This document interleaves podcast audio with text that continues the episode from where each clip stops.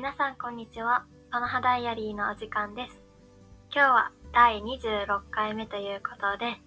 えー今までに皆さんからいただいたお便りに返信をしていく回にしたいと思います。それでは行きましょう。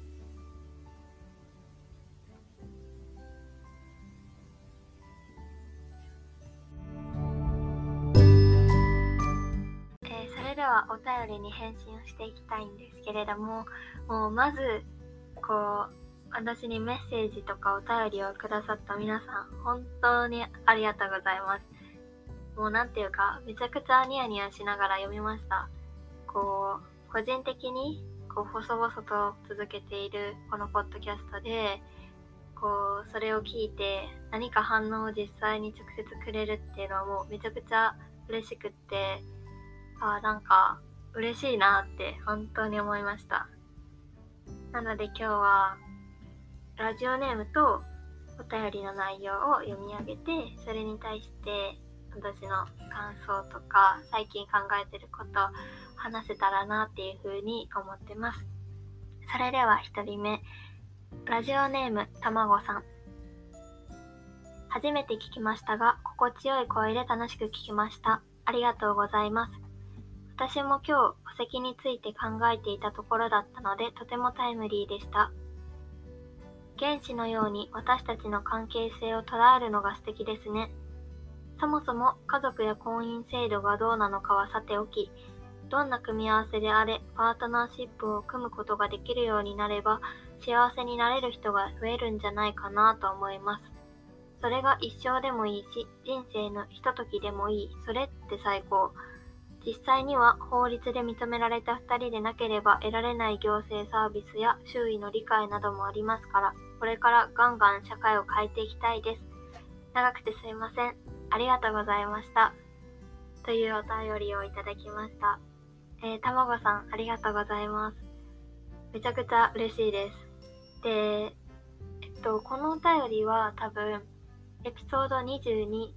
の女二人暮らしていますを押す日っていう回を聞いて、あの、お便りをくださったと思うんですね。で、韓国の女二人暮らしていますっていうエッセイ本があって、3月かな？に私がその本を読んだんですけど、もうそれがめちゃくちゃ良くって、それをひたすら推しているエピソードがあるんですけど、40代の女性が2人でマンションを買って、女性2人と猫4匹で一緒に暮らしていく様子が描かれているリアルエッセイの本なんですけど、すごい新しい家族のあり方っていうか、婚姻関係を結ぶ異性間同士で恋愛関係にあって、で、結婚するみたいな。まあ、それも一つの家族の形なんだけど、なんかそれ以外にももっと家族のあり方ってあっていいんじゃないかっていう内容。で、あと普通にシンプルに面白いんですよ。恋人であれ、友達であれ、家族であれ、こう他人同士が一緒に暮らす、他人同士が一緒に暮らすっていうことをすごい面白く書いてる本で、とってもおすすめなんですけど、たまごさんもここに書いてくださった通り、こうどんな組み合わせであれ、パートナーシップを組むことができるようになればいいですよね。なんか、本当にそれは思うんですよ。まあ日本も韓国もだけど、まだまあ同性婚も認められてないから、早くその婚姻関係っていう婚姻の範囲も拡大してほしいっていうのもまずあるし、でもやっぱそれ以外にも、なんだろうなこうもう少し多様な家族のあり方が認められてもいいんじゃないかなっていうのは本当に思っていて。で、あ選択的夫婦別姓もそうですけど、これはその続報的な形になるんですけど、今年の4月28日に記事が出ていて、朝日から、えー韓国家族の定義拡大へ事実婚などを含む法改正検討っていう記事が出てます。ちょっと読み上げたいんですけど、伝統的な家族観が支配的だった韓国で新たな家族の形の議論が進んでいるチュヨンエ女性家族省が27日の記者会見で多様な家族構成への理解が進んでいるとして家族の範囲を広げたり子供の姓を両親が選べたりするように制度改正を検討することを明らかにした。記者会見では、婚姻や血縁関係、養親組だけで規定されている健康家庭基本法の家族の定義を広げる方向で改正を進めると明らかにした。とのことで、すごい本当に韓国でここ数年そのこの女2人暮らしていますっていう本の中にも書いてあったけど実際にこの春にその法改正改正案の議論がまた進んでるみたいでああなんか素晴らしいなって思いました日本もね変わっていきたいですよねでも私はこの本を読んでなんか本当に結構前向きになったんですよ。なんていうか正直いや結婚にめちゃくちゃ憧れがあるっていうわけではなくていやもし将来誰かと結婚したいとかこの人と一緒に家庭を築きたいなんか子供を産みたいとか一緒に育てたいってこう強く思える人と出会えたらまあそれは素晴らしいことだと思うけれどもなんかその出会えたらいいな出会えたりしてもし結婚して子供を産んでみたいなのをしたいって思える人に出会えるならそれは素晴らしいけどなんかそういうのは素晴らしいなって思うけど私は結婚とか子育てっていうもの自体には強い憧れがあるわけじゃなくってだからなんかこういう生き方もあるよって言ってもらえるのはなんかすごい心が軽くなったなって思ったし私この本のことをすごいリアルの友達にもすごい勧めてたんですよ。いやそしたら読んだよってすごい反応が返ってきて、いやなんか、これ、これめっちゃいいって言ってる人たちでなんかシェアハウスでもしたらいいのになとか思いました。いやでもありがとうございます。ね、私たちもなんか社会を変えていきたいなってその変える力になりたいなっていうのは本当に思いますよね。いや、マジでお便りありがとうございます。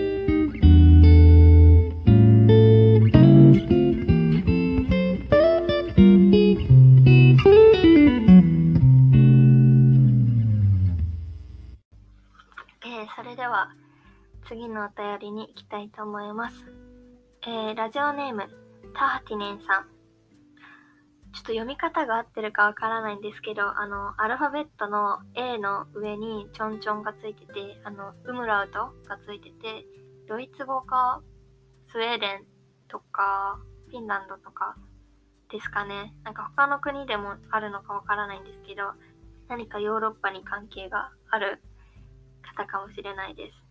えー、それではお便りを読ませていただきます。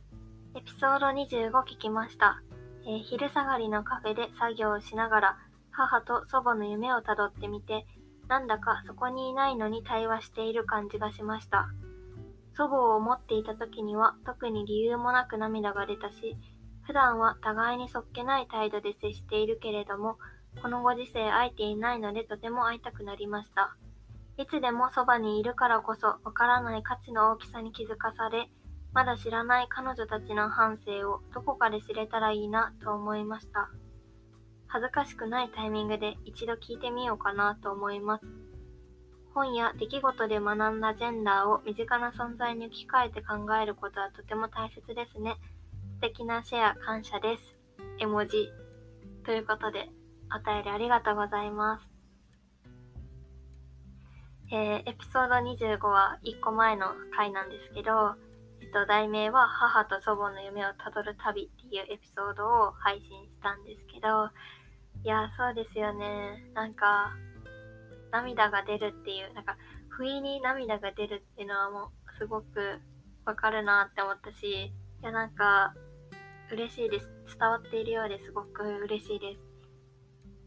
なんかね、この祖母を思っていた時には特に理由もなく涙が出たしってこう書いてはるんですけど、めちゃくちゃその感覚がわかります。なんか、うん、その前のエピソードで言ったかもしれないんですけど、実際にそのクラスを受けてる時に、なんだか、なんだか涙が出そうになったんですよね。でなんか女性としてこの社会で生きるっていうこととかなぜだかわからないけど彼女たちの強さとか愛情っていうかまあ彼女たちがいないと私も存在してないわけだしなんかそういうのを感じるクラスであなんかすごい嬉しいです。ね、しかもこのご時世やっぱり会えないからなかなか会いたくなりますよね。ありがとうございます。なんかすごく嬉しくって。前回のエピソードを撮ったこととか、あとは、えっと、EU フィルムデイズっていう映画祭で、彼女たちの物語っていう映画を見たんですけど、まあそれとかもあって、ここ最近また自分の祖母とかのことを考えていたんですけど、今から少し私の祖母の話をちょっとだけしますね。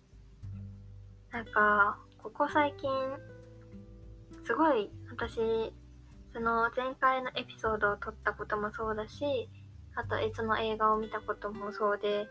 すごいおばあちゃんに会いたくなったんですよ。で、っていうのも、なんか、私の祖母は、おじいちゃんとの結婚を反対されて、その、駆け落ちをして、山口の実家から出てきたんですよ。で、まあ上京して、最終的には東京に落ち着いて東京で家を構えて母私の母は東京で育ったわけなんですけどえ彼女は一体どんな人生を歩んだんだろうってすごいここ数日考えましたなんだろううん私のおばあちゃんはもう私が中学生の時に亡くなってるんでもう会うことはできないんですけどえー、なんか彼女は一体どんな人生を歩んできたんだろうなってこうもっと話聞いてみたかったなってすごい思ったんですよね。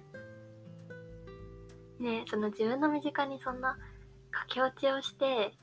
みたいなねなんか映画のストーリーにありそうな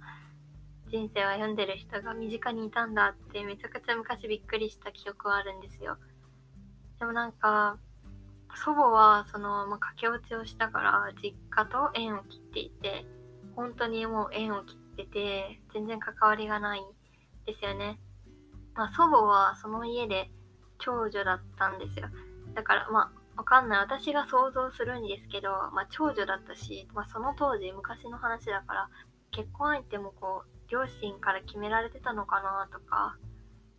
でおじいちゃんの方祖母祖父の方はめちゃくちゃ大人数の家族大家族の中の一番末っ子だったんでなんか割と駆け落ちしても許されてたっていうかなんか許されてたらしくって。私の母もそのおじいちゃん側の家には行ったことあるって言ってました。でもなんかなんだろうこれこそ本当に時代が生んだものっていうかね。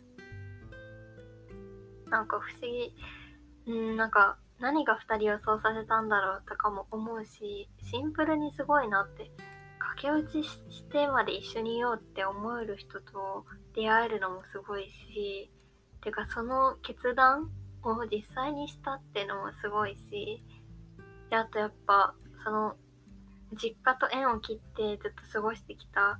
からすごい孤独なこともあったと思うしなんかその実家との支援もないとかつながりとかも全部捨てて新しい土地に来たってなんか彼女は一体どんな人生を歩んできたんだろうって本当に思いましたね。なんか生きててくれたら話したかったなって思って。あしかもなんかおばあちゃんが亡くなる時最後結構もう認知症が激しくってもう本当に結構私とかの存在もわりかし忘れてるって感じででその時私中学生だったから結構そういうのになんだろうイライラしちゃうっていうかなんか嫌だったんですよね。そういう祖母を見るのが。で結構きつく当たっちゃったなとか今は思います。なんかすごい申し訳ない気持ちに今はなって。いやなんか彼女の人生辿ってみたかったなっていうのはすごい考えました。で、それと同時に、ちょっとこれはなんかすごい少し悲しくなったことがあって、その前回のエピソードでも言ったけど、なんか私はその自分の母とかおば祖母がその母親とか妻っていう属性ラベルを持つ以前の彼女の人生を何も知らないなっていうことを実感したんですよね。まあそれは自分が自分が娘っていう立場だからそう見えるのも仕方がないかもしれないけどなんかあまりにその妻とか母っていう属性を抜きにした彼女の人生ってどこにあるんだろうってすごい考えてたんですよここ最近。でだから私の中でそういう自分の母のその母とか妻っていう属性を抜きにした彼女の人生そう白白月間みたいなのを自分の中に思っててこうちょっといろんな話過去の話とかちょっと聞いてみようかなとかなんかちょっと歩み寄ろうかなみたいなのを思ってたんですよねでちょうど先日彼女が誕生日だったんですよ。でだからおめでとうって言ってでそれでちょっと話してみたんですけどなんかお母さんが結婚する前とか東京で住んでた頃何が好きだったのってどういうことをして何を楽しいって思ってたって聞いてみたんですけどそしたら彼女が「ああもう思い出せないな」って言ったんですよ。もう思い出せないって。それ聞いてすごい、なんか悲しくなっちゃったっていうか、いや、まあ確かに、いや、シンプルに、その2、30年前の話を言われても、まあ思い出せないっていうのも一つあるかもしれないけど、なんか、すごい、その最近いろんな本とか作品を読んで、こう、この時代前の時代今もそうだけど、もう少し自分より上の世代の女性が結婚するとか子供を育てるってことでこう個人一個人としての社会のつながりが失われているっていうのを感じてた時になんかああもう思い出せないなって言われてああそっかってなんか思って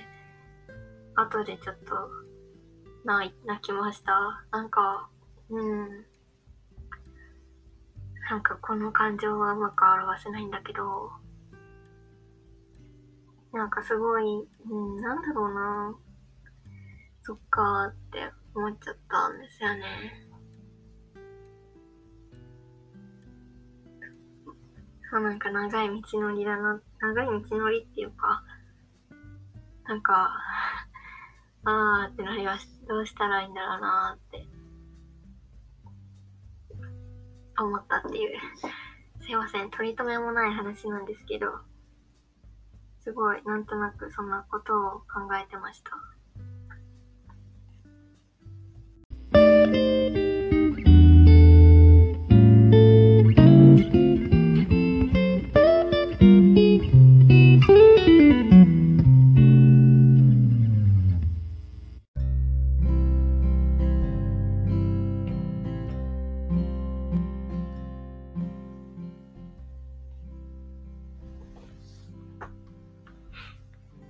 てのお便りを読み上げたいと思います。ラジオネームわさびさん。こんにちは。2021年の夏からフォルケホイスコーレに留学をするものです。ひとみさんは、えー、デンマークでの生活で何かこうしとけばよかったなということや、これは心がけた方がいいよということはありますでしょうかこれからもポッドキャスト楽しみにしています。というお便りです。ありがとうございます。えっと、わさびさん、2021年の夏、今年の夏、もうあと数ヶ月ですよね。ニーフォルキホイスコーレということで。いや、まずは、もうめちゃくちゃ楽しんでくださいっていう、シンプルに羨ましいですね。このご時世やっぱなかなか海外も行けないから、留学も止まってる人もいっぱいいると思うし、うん、でも今多分フォルケも空いてますよね。でそれで行けるっていうのはめちゃくちゃね良かったですねっていうのでまずはもう純粋にめっちゃ楽しんでほしいなっていう風に思います。あと、デンマークでの生活で何かこうしておけばよかったなっていうことは、これは個人的な話なんですけど、あの、私、コロナが流行りだしてきた頃にちょうどデンマークに来て、もう1年以上前なんですけど、で、えっとね、3月の11日にデンマーク政府がこの記者会見を行って、で、その日中に学校で生徒が家に帰らされて、翌日に学校が完全に閉まるっていう状況で、もう政府発表から24時間で強制帰国みたいな感じになったんですよね。で、ヨーロッパでも一番早い、あ、2番目に早いぐらい、イタリアの次に早いぐらいの対応だったんですよ。で、だから私は自分に対してお土産とか、まあ、友達にもそうだし自分に対してもお土産とかマジで何も買ってなくってそれちょっと後悔しましたいやあの別にそんなに物は正直買わなくてもいいけれども私あのルイジアナ美術館のトートバッグを買いたいなってずっと思ってたんですよっていうのも私の学校がえっと、コペンハーゲンから北に1時間ぐらいのとこにある学校に通ってたんですけど、そこがその世界的にも有名なルイジアナ美術館っていう美術館から徒歩10分ぐらいのとこだったんですね。で、その私はその学校の学生やったからタダで入れてしょっちゅう行ってたんですけど、なんかそこのルイジアナって書いてるトートバッグが個人的にめちゃくちゃお気に入りで、あ、これ今度買おうって思ってたんですよ。でも、その買う間もなく強制帰国になって、あ、ちょっとそれは心残りです。だから、その、わさびさんもデンマークに行きはると思うんですけど、まあ、このご時世やから、なんかお店が開いたりとか、まあ、ロックダウンとかね、こう結構状況がこう、コロコロ変わると思うんで、あ、何かこれ欲しいなとか、思った時は買った方が いいかもしれないです。まあなんか別に物は買っても買わなくてもいいけど、あ、これいいなとか思うのは買ったりとか、あの、行ける時に行っといた方がいいかもしれないです。やっぱ今年の後半も正直またね、どれだけコロナがぶり返してくるかとかも全然わからない。ねまだ世界の情勢が読めないから、なんか行きたい場所があるとか、買いたいものがあるとか特にコロナ禍だからこそ制限はされるかもしれないけどそれでも行ける可能性がある時に行っといた方がいいかもしれませんあとあルイジアナ美術館はめちゃくちゃおすすめ展示されてる作品はもちろんなんですけどその庭とかその建築とかも含めてめちゃくちゃ綺麗。そのテラスから海が見渡せるんですけどもそれもすごく綺麗で本当に一日中過ごせる美術館なんで今空いてるのかわからない。なんか予約制とかになってるかもしれないんですけどもし行けるタイミングがあったら是非ともルイジアナ美術館に足を運んでほしいなって思いますでまあこうしておけばよかったなってのは正直それでうん、心がけた方がいいことは、なんだろう。なんか自分の気持ちに正直になることが大事かなってふうに思いました。なんていうか、ボルケホイスコールってこういろんな形容のされ方があるじゃないですか。こう民主主義を学ぶ場所とか、自分を知る場所とか、大人のための学校とか、あとは対話を通して自分を知る場所とか、こういろんな形容のされ方があると思うんですね。で行くまで、こう、あ、それってどんなんなんだろうってすごい思ってたし、行っても別にこういう場所だなって、こう、明らかには思わなかったけど、後で振り返ってみると、なんかこう、人との対話を通して自分を知る場所っていうのは本当にしっくりきてて私の中でも。何ていうかまあ学校とかメインコースにもよると思うんですよもっとアートとか芸術系の学校だったらもうちょっと専門知識を得るとか次のステップアップのためにっていう目的の人ももちろんいると思うんですけど私たちの学校はあんまりそういうのじゃなくってこう本当にギャップイヤーを過ごす。ギャップイヤーを過ごしながら特に科目的には社会に変化を起こすみたいなのが重きを置かれた学校だったからこう社会のことを考える。で社会の中で私がどう生きたいのかとかそういうのを考える学校だったなって思うんですけど私が得たものもそのメインコースで学んでいた何かとかももちろん面白かったしあとその前回あ前々回で話した自分がフェミニズムにこう興味を持ち出すきっかけでもあったからそういう一つ一つのことももちろん大事だったなって本当に大切だったなって思うけどなんか一番何が私に影響があったかって言ったらなんかこう本当誰かと話したりとかふとした時になんかこう自分の気持ちに気づくことていうかあれみたいな私こんな弱々だったんだってこうフォルケではすごい時間がたくさんあってこういろんなことを話したりとかする時がある。でその友達と私がなんでここに来たのかって。今までどんな人生を歩んできてなんでここに来たのかとかどうやって生きていきたいかとか今までこんなことがあったんだよってなんかこういうことを経験して今私はここにいるんだみたいなことをこう振り返ざるを得なかったりとかこうふとした時に友達とそういう話になったりとかいろんなことがあってなんかそうやって友達とゆっくりゆっくり話したりとかいろんなことをしていくうちになんかふとした時にちょっと泣く。ちょっと泣くんですよ私は。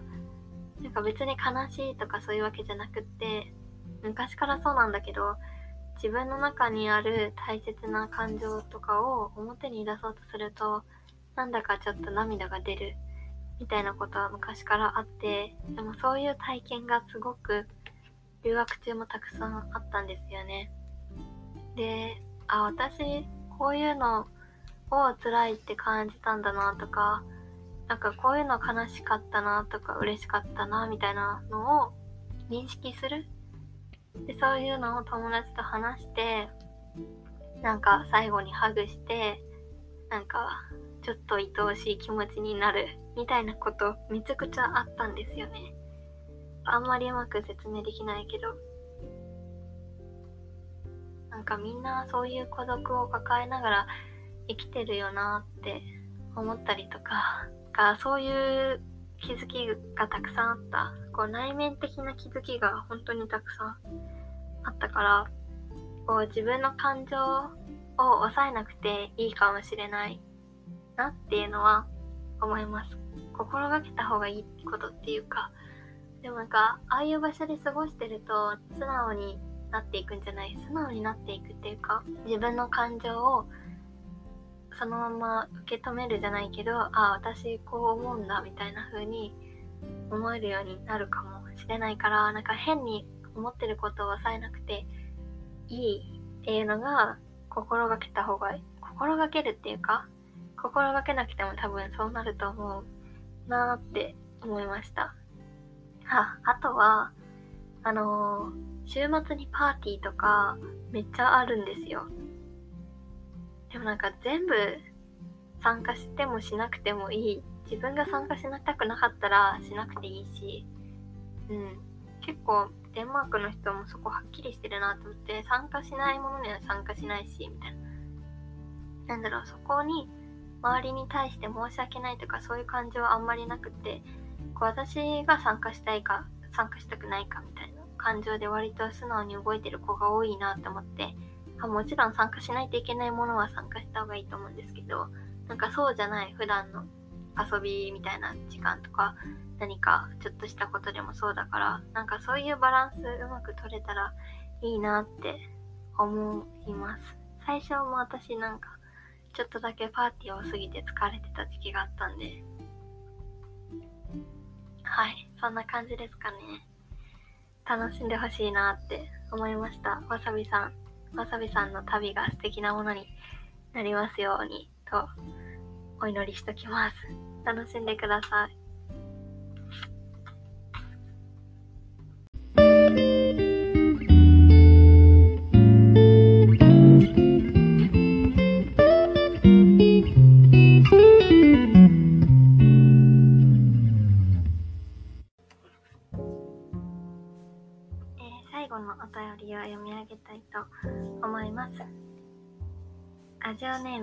ネーム戸田を知る者さんありがとうございます、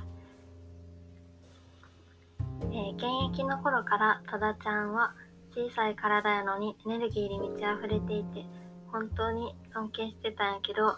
こうやってポッドキャスト撮ったり普段から社会のことに何か意義を申し立てたりとか本当にそういうとこかっこいいなって思います。覚えてるか分からへんけど去年みんなで集まった時にそのギリギリおもろいみたいなノリ誰かにとってはトゲかもしれへんでって多田ちゃんが言ってたのはすごく印象的で、えー、正直あの場で私もこれあんま笑えへんなって思ってた時に一言言ってくれたの。ほんまにかっこいいなって思っててでもその場ではありがとうって言えなかったから今ここでメッセージしてます。ありがとう。これからもこっそり聞いてます。じゃあということでお便りありがとうございますいやなんかめちゃくちゃ読んでて恥ずかしいですねこれはっていうか戸田を知る者さんってあの私の多分サークルの関係の友達だと思うんですよね。でっていうのも私の本名は名字は戸田じゃないんですよ。戸田っていう名前じゃないんですけどなんかサークルってみんな本名じゃない名前をつけるんですね。こうあだ名をつけたりするんですよ。なんか結構そのダンスにしろスポーツにしろアカペラとか何でもこうそのチーム内で通じる名前を付けるとかってあるかもしれないんですけど私が所属していた団体でも名前を付けるっていう風習があってでまあ紆余曲折なんかいろいろまあいろいろ理由があり私は本名が戸田じゃないのにみんなから戸田って呼ばれるようになってたんですよね。で私、最初の2年間は本当にサークル漬けの日々を送っていたので、もうずっと踊ってて、ひたすらもう踊って踊って踊ってっていう毎日を過ごしてたんだけど、みんなに戸田とか戸田ちゃんとか、後輩からも戸田さんとか呼ばれてて、なんか結構本名の名字より戸田の方が大学に入ってから呼ばれることが多いなっていうのが 実際なんですけど、まあ、だから、うん、このお便りをくれたのは、あ、サークルの友達なんやなっていう風に思います。めっちゃ読んでて嬉しかったんだけど、めちゃくちゃ読んでて恥ずかしかったです。で、あ、そう、よく言われる、なんか、小さい体なのに、どこからそんなエネルギーがあるのみたいな。よく言われて、確かに小さいんですよね。身長140センチ台で、すごいちっちゃいけど、なんかね、エネルギーに満ち溢れてるかわかんないけど、まあでも、何か自分が伝えたいこととか、何かこれを楽しいと思ったことに対してはすごいエネルギーはあるなって確かに思いますね。で、その去年集まった時にって書いてるから、あ何人か思い当たる人がおって、正直私このエピソード覚えてないんですよね。なんか言ったみたいですね。その、そのギリギリおもろいみたいなノリって誰かにとってはトゲかもしれへんでって言ったみたいですね、私。なんか覚えてないんですけど。っていうのも、が、まあ、それこそ自分がその留学行ってからとか、ジェンダーとかフェミニズムとかの笑いを自分から吸収するようになってから今までのノリを面白いと感じれなくなったこととか結構あってそれは例えば誰かをいじる？いじるのもいいんだけどなんかそのちょっと差別的な発言をしていじるとかそういうノリとかって全然面白くないなって思うようになっちゃって自分の中でもすごいもどかしい時期が結構あったんですよね。昔ずっと仲良かった人とか一緒に過ごしてきた人たちなんだけどちょっとああそのノリきついなって思っちゃうことが悲しくってそれ結構人間関係だけじゃなくって例えばその何でもそう映画とかアニメとかなんかそのいろんなコンテンツでも昔は純粋に楽しめた。例えば少女漫画とかよくありがちだけどえその表現ちょっとやばくない？みたいな。なんかジェンダーの価値観どうなってんの？とかえ女性を物として扱いすぎじゃない？とか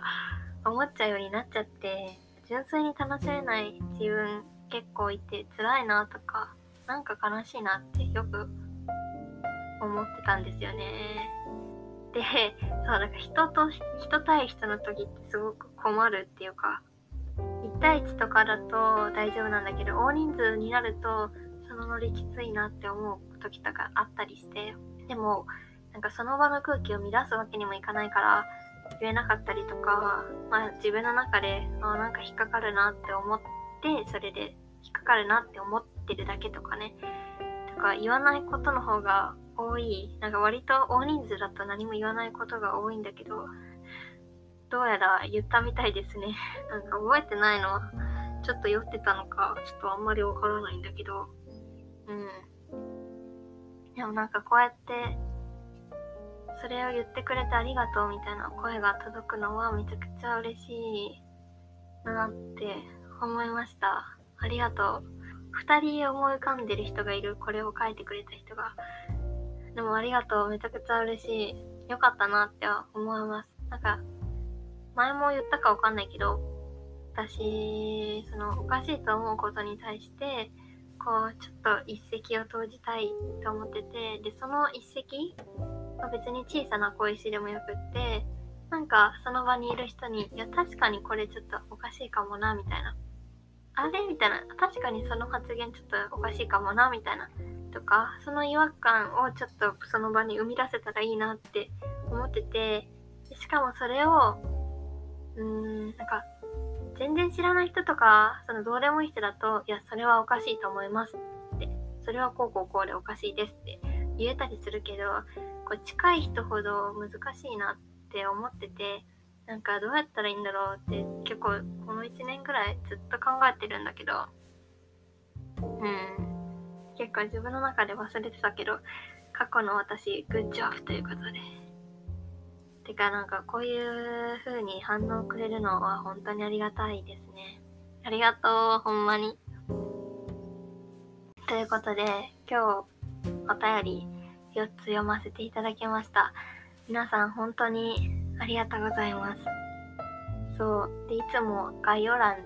エピソードごとに Google フォームで送れるようになってるから、もしあれ何かあればこれからも反応くれたらめちゃくちゃ嬉しいです。はい。ということで、なんか、そう、私にとってこのポッドキャストは、こうなんか自分が誰かに言いたい、こう自分の中ですごく何か言いたいことがあるけど言える相手が近くにいない時とかこうそういう時にここを吐きだめにしてる吐き場所にしてるっていう節があってとかあとは自分のなんか考えてることを言葉にして一回整理したい時とか自分にとってこのここで話すことで一回気持ちが整理されるなって本当に思っててでそれでこうやって反応をこの遠いこの情報の波のこう正直ポッドキャストとかもめちゃくちゃ溢れてる中でなんかそれでもなんでかわかんないけどたどり着いてきてくれた人とかあとは私の友達とかでも聞いてくれてる人がいてなんか反応をいただけるのは本当にありがたいなと思ってありがとうございます。ということでなんだか皆さんお元気でいてくださいっていう気持ちになりましたはいということで今日も最後まで聞いてくださってありがとうございます。また次回お会いしましょう。さよなら。